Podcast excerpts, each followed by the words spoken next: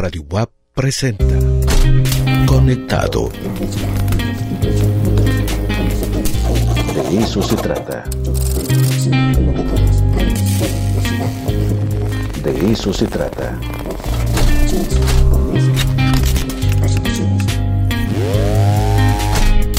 Conectado. De eso se trata. Nos seguimos aquí en pie de lucha en el de eso se trata. Y vámonos ya directo porque ya tengo en la línea telefónica desde hace varios minutos a Juan Carlos Canales. Querido Juan Carlos, ¿cómo estás? Bien, muy bien Ricardo. ¿Tú qué tal? Pues aquí luchando contra la tecnología, pero ahí vamos, ahí vamos. te compadezco porque a mí me pasa lo mismo, ¿no? Pero eh, me aplican todas las leyes de Morphy, querido Juan Carlos. O sea, eh, eh, preparo todo muy bien, pero de pronto la computadora le da por actualizarse en el momento menos adecuado. La señal de aire no llega. Bueno, cosillas así. Es, pero fíjate, es que cómo revela nuestra dependencia, ¿no? Total. Que tiene un lado terrible porque te quedas sin internet y ya no sabes qué hacer, ¿no? Claro. Pues sí, eso y otras cosas más, ¿no? Llámale celular, llámale computadora, lo que sea. Realmente sí estamos en una dependencia casi total. Sí, fíjate que, eh, bueno, yo creo que parte, digamos, de cómo está viviendo la gente el encierro es que no están, digamos, sobre todo la gente joven, no está acostumbrada a vivir de otro modo que no sea a través del consumo y de la tecnología, ¿no? Claro. Oye, pero sería mucho más complicado no tenerla, ¿no? No sé, mira, eh, hay una anécdota de don Américo Castro, este gran historiador español, que eh, sale huyendo de España con la guerra, y entonces cuando escribe España en su historia, que le escribe en Estados Unidos, y dice, bueno, voy a tener que citar de memoria porque no tengo archivos, ¿no? A la mano. Bueno, y qué modo de citar el hombre, es decir, tenía una memoria impresionante. Hoy, cualquier cosa que se nos olvida, vamos a Wikipedia, vamos a Google, ¿no? Es decir, por un lado, digamos, sí, la tecnología ha cambiado el mundo, pero por ejemplo ha afectado la memoria, ¿no? Eh, entonces, bueno, hoy no podemos investigar sin Internet, ¿no? Vives pegado a una computadora, la fibra óptica, entras a bibliotecas todo el mundo. Bueno, ¿cómo hacían estos grandes investigadores? Pues hacían un ejercicio de memoria y hoy la memoria es un tema, digamos, eh, que está cada vez más adelgazado, tanto la memoria individual como la memoria histórica, ¿no? Oye, y, y hablando de memoria histórica, eso es un poco lo que vamos a traer a la audiencia. Eh, la semana pasada hablamos de Freud, un, gran eh, eh, eh, tema. Y hoy es un capítulo que tiene cierta relación, querido Juan Carlos. Mira, sí, yo me, bueno, primero te agradezco esta entrevista, como siempre, un saludo a tu auditorio. Y mira, me quedé muy picado, la semana pasada apenas tocamos algunas cositas de Freud, pero te comentaba que sería muy interesante en este programa abordar el tema del imperio austrohúngaro y la crisis del imperio austrohúngaro, porque finalmente en, lo que conocimos, que se llamó el imperio austrohúngaro, que abarcaba un sinfín de, repúblicas y de países y de etnias y de idiomas y de creencias religiosas, se gesta de alguna manera el siglo XX. ¿sí? Entonces es muy importante tener algún referente de esta Viena de fin de siglo, como se le llama también conceptualmente, porque va a marcar el siglo XX, va a marcar los grandes debates del siglo XX. Desde la ciencia, el arte, la literatura, eh, los debates en torno a la condición subjetiva del hombre.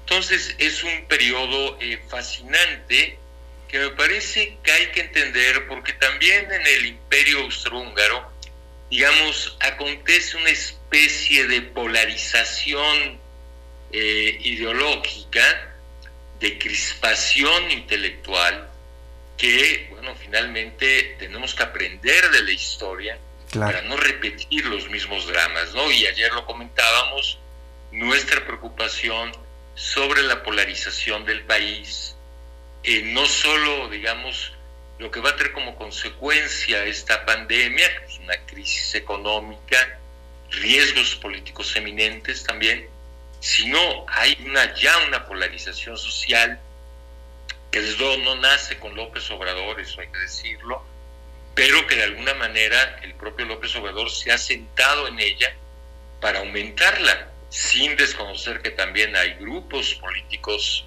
en el país que están reaccionando de una radicalidad y de una estupidez inadmisibles, ¿no?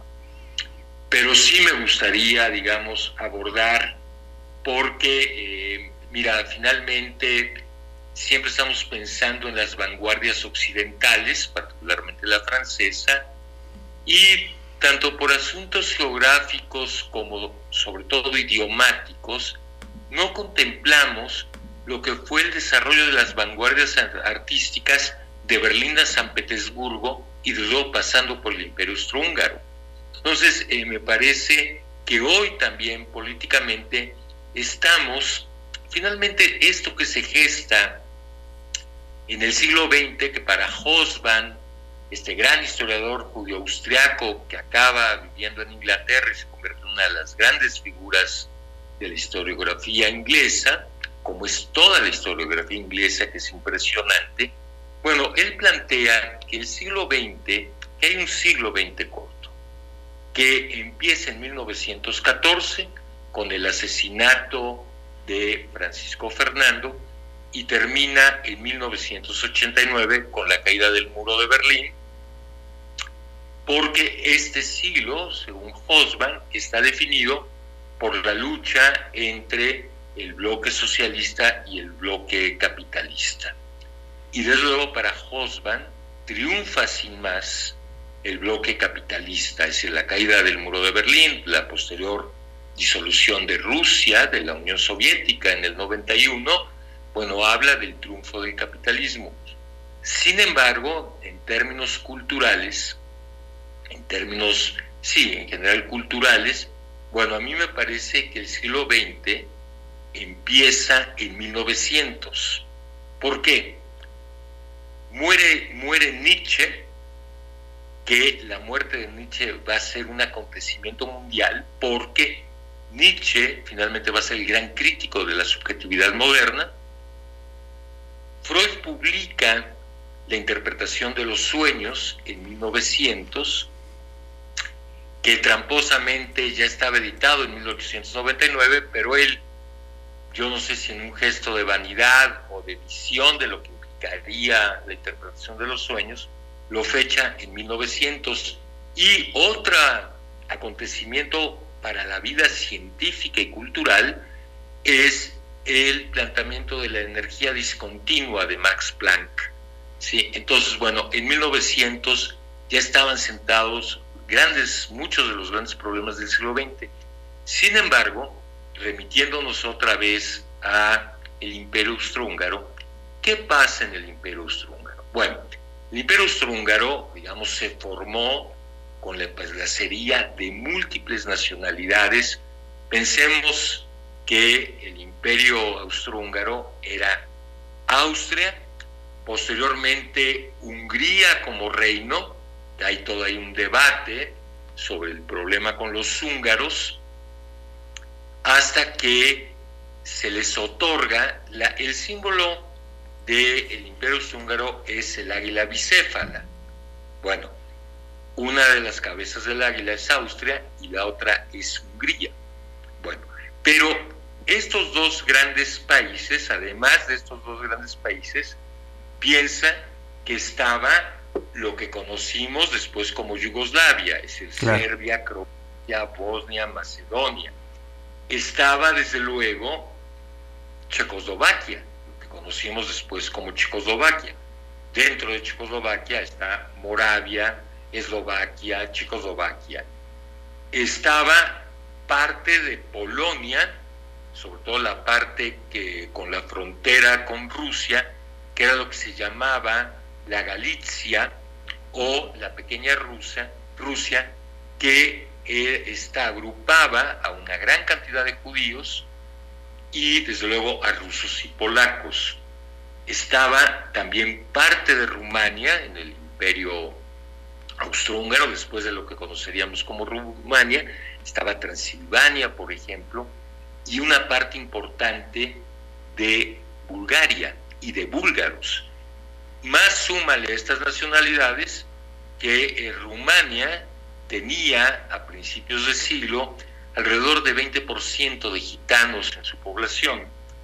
Súmale los judíos que a partir de 1860 llegan al centro del imperio y entonces, bueno, eh, esto implica una convivencia muy conflictiva entre nacionalidades, pero a partir de 1848, que ocurre una de las grandes revoluciones eh, húngaras, me refiero a la del 48 y la del 56, que los húngaros exigen el reconocimiento de una serie de derechos y de una serie de poderes a la monarquía austriaca.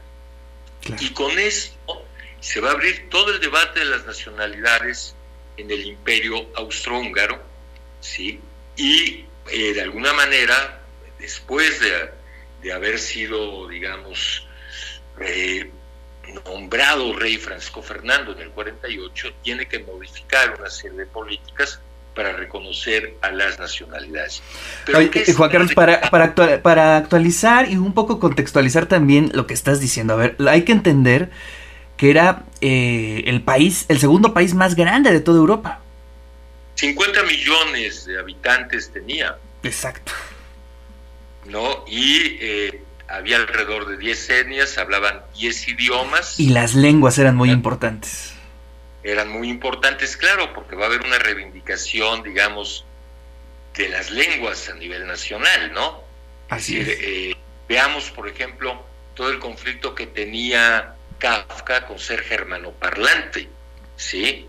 Eh, y muchos de ese periodo eh, tenían, digamos, una reivindicación lingüística, sobre todo estamos hablando, digamos, de mediados del siglo XIX, del nacionalismo, de la influencia de Herder en los grandes debates filosóficos, y, pero finalmente, digamos, lo que hace reventar al imperio austrohúngaro es la crisis del liberalismo, ¿sí?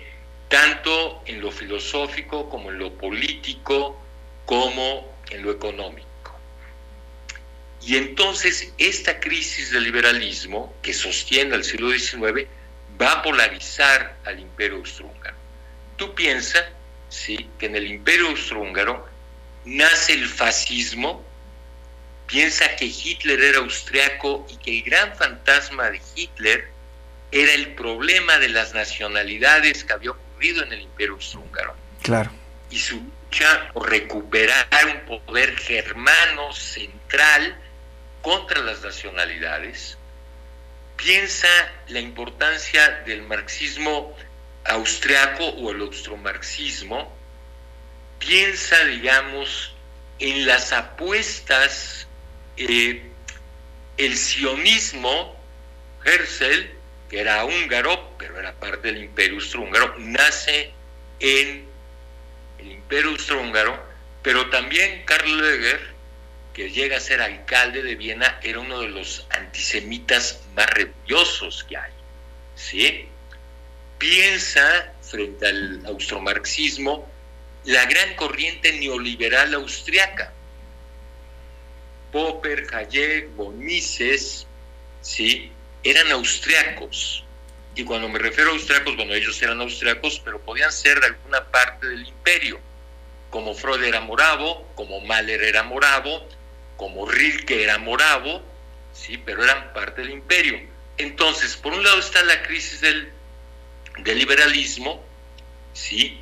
que va a generar una polarización política y social muy fuerte, y por el otro está el otro lado, que es el centro del imperio austrohúngaro, es experimentar nuevos lenguajes para dar cuenta de la experiencia del hombre moderno. Con desde luego el otro punto que es fundamental entenderlo, que es la muerte del hombre, que inaugura de alguna manera Freud, pero que estaba en el debate, por ejemplo, Wittgenstein. También Wittgenstein está pensando los problemas del lenguaje más allá del sujeto y está yendo en el Tractatus al problema de la lógica. Claro. Pensemos también en Mahler. ¿sí? Mahler, gran músico nacido en 1860 y muerto en 1911, va a ser el gozne musical entre el siglo XIX y el XX, perdón. Adelante, adelante. Entre el siglo XIX y el XX, y Mahler empieza a entender que la obra musical no es producto del sujeto lírico del romanticismo, sino que obedece a una lógica interna, intratextual, vamos a llamarla, y con estos eh, proyectos que aparecen en Mahler, por ejemplo, Mahler, eh, si uno escucha cualquier sinfonía de Mahler, Mahler está agrupando una serie de discursos musicales, desde la música infantil, la música judía, la música militar, hasta la gran orquestación decimonónica. Bueno, Mahler va a abrir ¿sí? la puerta a la escuela vienesa de música, que va a ser fundamental en el siglo XX, Schoenberg, Alban Berg, Webern, que están más allá del sujeto. Después de esto lo entendería muy bien Stravinsky, ¿no? Pero en el momento Mahler es el primero que empieza a poner en duda el sistema musical sostenido en el yo lírico, ¿sí? Y desde luego está Musil en la literatura, que lo que hace Musil es uno de los padres de la crisis de géneros en el discurso eh, literario. El hombre sin atributos es un gran ensayo, no es una, propiamente una novela. Está Schnitzler, que es el antecedente más importante del monólogo interior. Ahora que estás leyendo a Joyce, bueno, Joyce, digamos, el centro de Joyce es el monólogo interior, el famoso monólogo interior en Joyce, pero el antecedente es Schnitzler, ¿no? Arthur Schnitzler. Entonces, digamos, el, hay tres grandes pilares en el imperio austrohúngaro, que es por un lado la crisis del liberalismo, la necesidad de encontrar nuevos lenguajes que den una experiencia, que den, digamos, un lugar a la experiencia del hombre contemporáneo, y ahí tienes a Klimt, ¿sí? Tienes a Egon Schiele, ¿no? Tienes a Kokoschka en la pintura, ¿sí? En la música, estos que acabo de nombrar, pero también en la, en la, en la física es fundamental, porque ahí nacen, en Austria, en el Imperio Austrohúngaro, nace la física contemporánea. Por un lado está Ernest Mach, con toda la teoría del campo de fuerzas, que lo que pone en crisis es la concepción monádica del sujeto, con la teoría del campo de fuerzas, está Schrödinger planteando una serie de problemas matemáticos para la física atómica y para la descomposición ya del átomo, ¿sí? O Boltzmann, que también va a ser uno de los grandes físicos del siglo XX, ¿no? Entonces, ahí por eso resulta tan interesante, porque al área que te acerques, ese, ese mundo era una caldera, ¿no?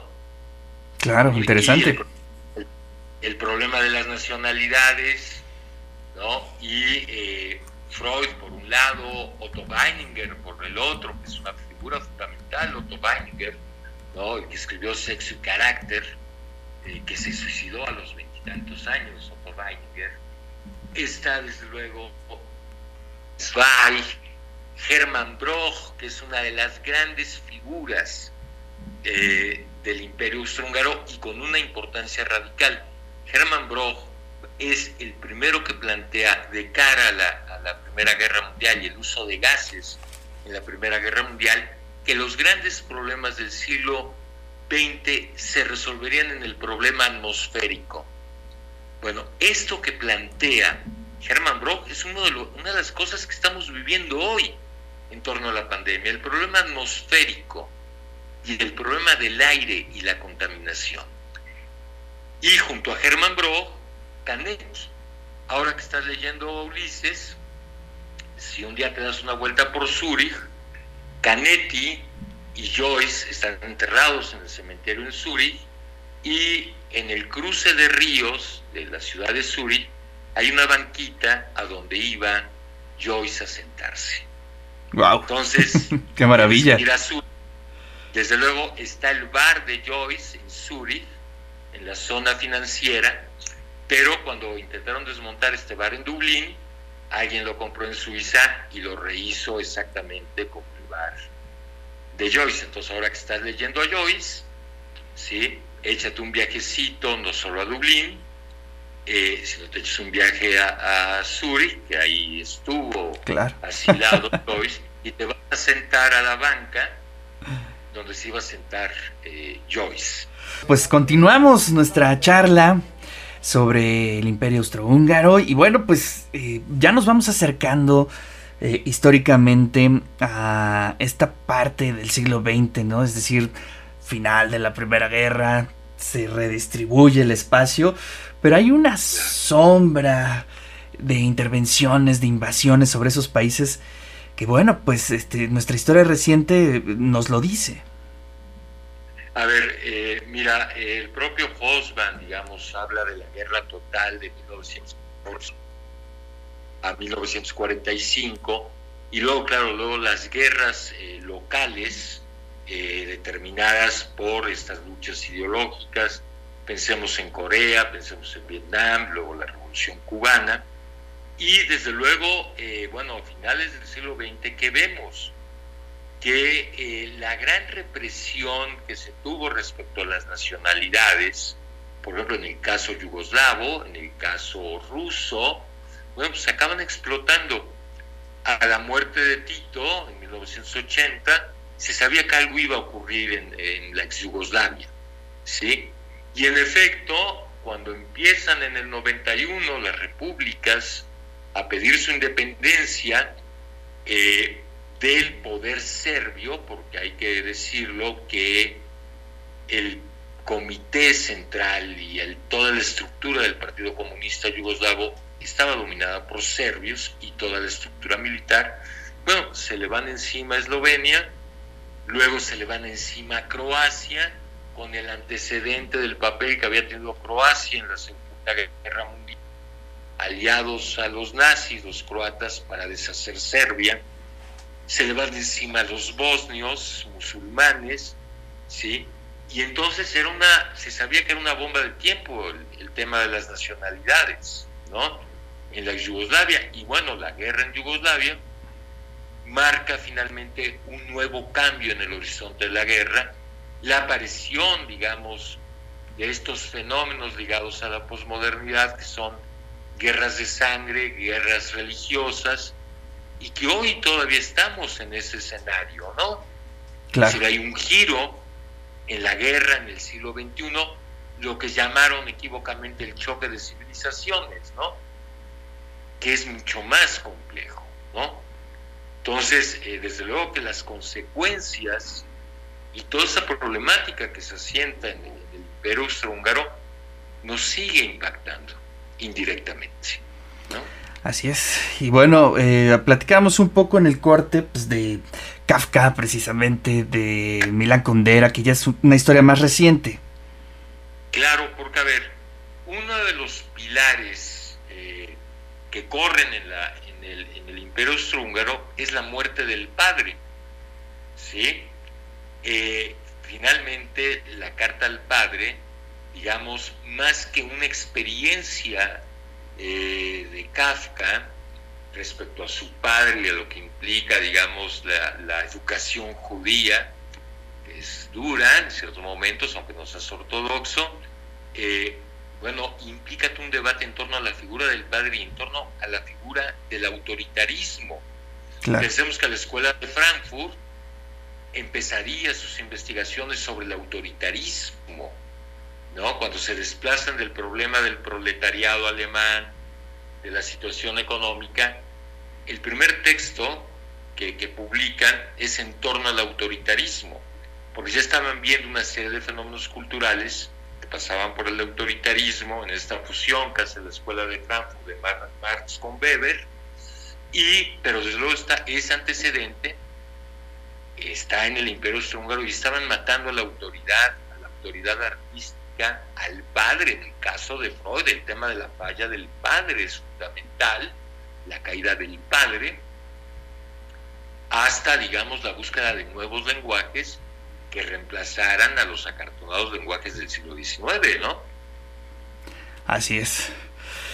Sí, sí, efectivamente. Y, bueno, eh, personalidades, bueno, digamos que han renovado prácticamente en el caso de Kafka. Eh, estaba yo leyendo un poco de cómo interactuaba con la ciudad Kafka.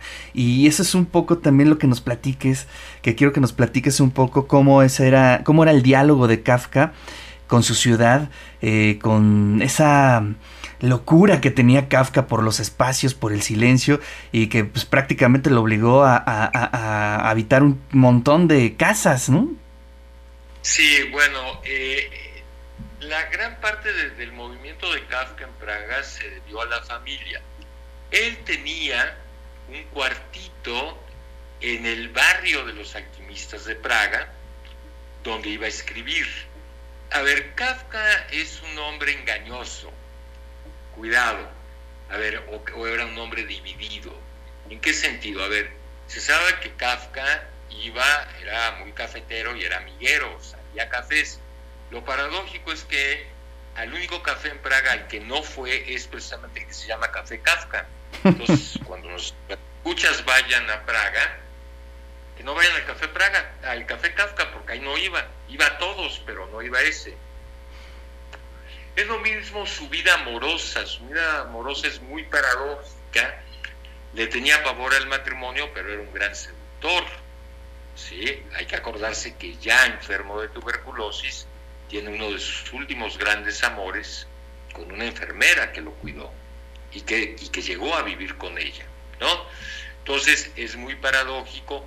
Kafka decía una cosa de Praga, eh, que era una ciudad incomprensible. Desde luego nunca aclaró por qué era incomprensible, pero yo creo que se debe a que Praga es una ciudad de múltiples estilos arquitectónicos, ¿sí? y digerirla no es fácil. Es decir, eh, pues si vas tú de, turista tres días, ah, bueno, aquí está el barroco y aquí está el mundo medieval y aquí está la Praga moderna. No, pero yo creo que Kafka, bueno, además piensa que aunque era un judío integrado, no dejaba de ser un judío. Claro. ¿sí? Es decir, finalmente la familia Freud llega en 1860 por un edicto de Francisco Fernando que permite la migración de los márgenes del imperio a Viena, pero el propio Freud cuenta, hablando de la caída del padre, como un día caminando con el padre, ¿sí? Un gentil dice, bájate de la banqueta porque eres judío, ¿no? Y desde luego eh, la sombra de ser judío eh, pesaba mucho, ¿no? Pesaba mucho. Y Kafka, aunque era germano parlante, eh, no podía dejar de reconocer su marginalidad judía. Pero sí tampoco hay que irse con la finta de que Kafka era un ser absolutamente marginal, no, no era absolutamente marginal. Eh, era un tipo singular. Eh, por ejemplo, bueno, se sabe que el proceso está escrito a partir de la demanda de la novia de Felice eh, por no cumplir el matrimonio, una demanda civil. Esto lo trabaja Canetti en el otro proceso de Kafka, pero tampoco era un ser absolutamente minusválido ni disminuido, ni esta imagen de esta foto que está Kafka con el padre, que el padre era aparentemente muy grandote, muy fuerte, y Kafka era muy flaquito, muy chiquito. Yo creo que él jugaba un poco a eso, con las mujeres jugaba eso, desde luego, eh, pero, era una forma de seducción, ¿no? Claro, sin olvidar que era un judío, Y ser judío tenía implicaciones vitales. Por ejemplo, Mahler era judío y se tiene que convertir al catolicismo para poder dirigir la ópera de Praga. Eh, Mahler llegó a dirigir eh, la ópera de Praga, pero a condición de convertirse al catolicismo porque los judíos no podían trabajar propiamente como funcionarios públicos. Por eso Freud elige la medicina, ¿sí?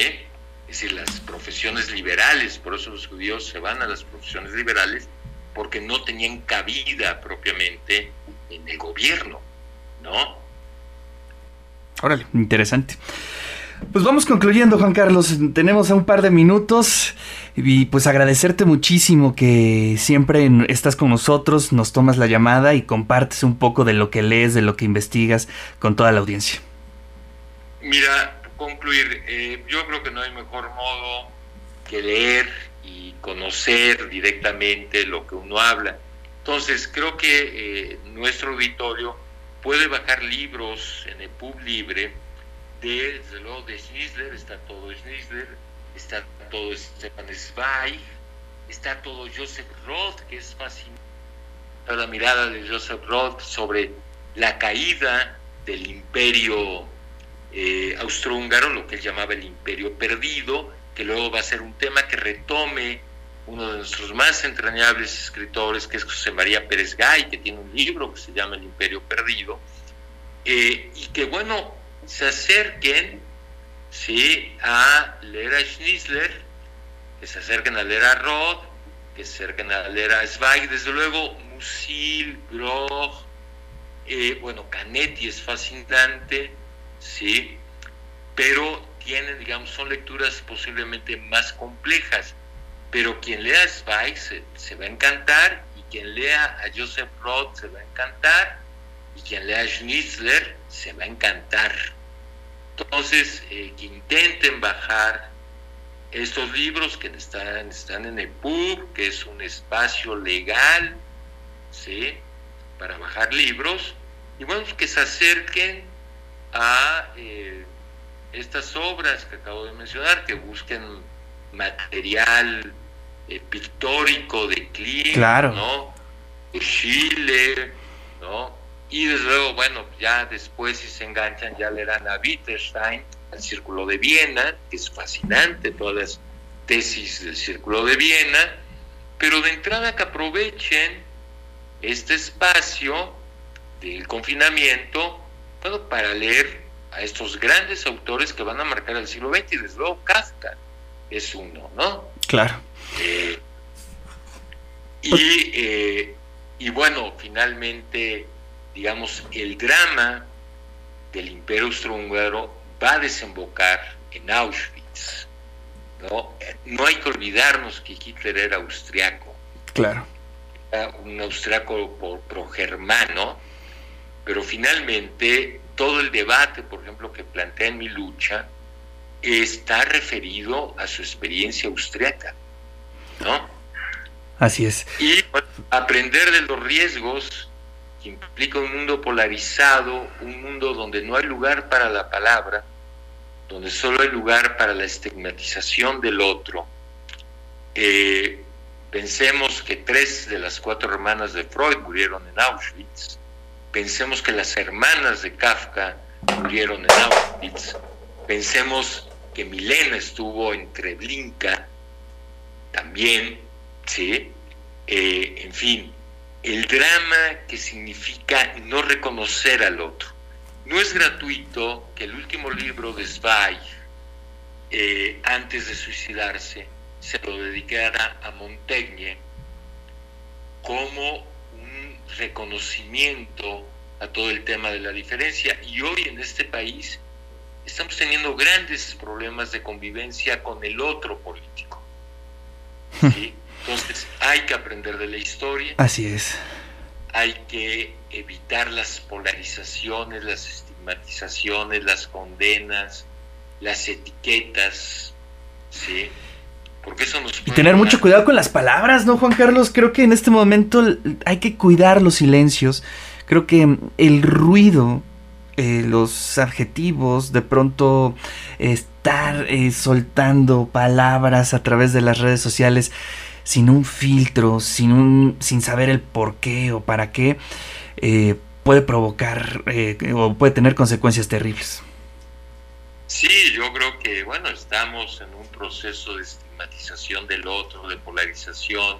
Entonces, si tú difieres de una posición del presidente, de inmediato eres neoliberal, eh, conservador, fifí, hipócrita y todos esos atributos. Y también... Y al revés, ¿no? Yo ayer te comentaba, ¿no? Con compañeros míos del colegio, bueno, eh, de plano a veces les digo, oigan, a ver, López Obrador no come a los niños, no se come niños, tranquilos, ¿no? Para decir, hay un debate político, podemos estar en contra de, la, de muchas posiciones de López Obrador, pero tampoco se come niños, ¿eh? Claro. Este, ni creo, como dijo Peña Nieto, que se levante pensando en cómo chingar al país, así lo dijo Peña Nieto, cómo joder al país, así lo dijo, ¿no? No, simplemente él tiene un proyecto de nación con el que yo personalmente no estoy de acuerdo en muchas cosas, en otras sí, pero precisamente eso es la democracia, la posibilidad de discutir y vivir gracias a la diferencia, no contra la diferencia, sino gracias a la diferencia. Y mira, y por eso Zweig, en El Mundo de Ayer, que es un libro muy bonito sobre el Imperio Austrohúngaro, extraña esa compleja convivencia que implicó también el siglo XIX austrohúngaro, pero sin llegarse a matar, ¿no? Entonces, claro, convivir con el otro, con otra cultura, con otra religión, ¿no? Con otra etnia, aunque esté tan cuestionado el concepto de etnia, es difícil, en efecto. Si, uno ha convivido, por ejemplo, con musulmanes, no es convivencia con musulmanes, pero eso no justifica desaparecer al otro. Y en eso estamos en este país, precisamente, ¿no? Así es. Juan Carlos, te agradezco muchísimo, te mando un fuerte abrazo. Igualmente, gracias a ti, a ti, a toda la universidad, a todos los universitarios de Puebla y a todos eh, los radioescuchas. Oye, y una noticia que no podemos pasar por alto, dame medio segundo. El tema de los 42 muertos en Puebla por eh, ingestión de un alcohol adulterado, que es verdaderamente un drama, ¿no?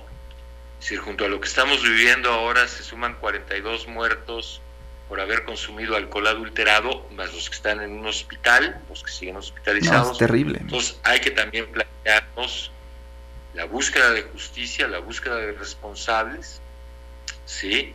Y reconstruir este país con lo que tengamos a la mano.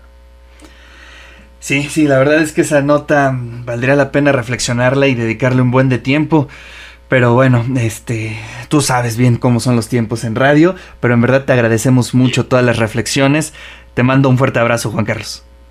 Gracias, gracias Ricardo y nos escuchamos, bueno, yo te sigo escuchando mañana y la próxima semana y nos eh, volvemos a encontrar el jueves. Gracias otra vez. Pues ahí están las palabras de Juan Carlos Canales amigo académico de la Facultad de Filosofía y Letras. Un poco las reflexiones, ¿eh? Interesante cómo aparentemente una historia de, países lejanos, eh, lo que fue tanto en la historia como eh, a nivel geográfico, puede tener una, un reflejo en lo que estamos viviendo hoy en día. ¿no? Interesante lo que propone, lo que propuso Juan Carlos Canales. Vamos a hacer un corte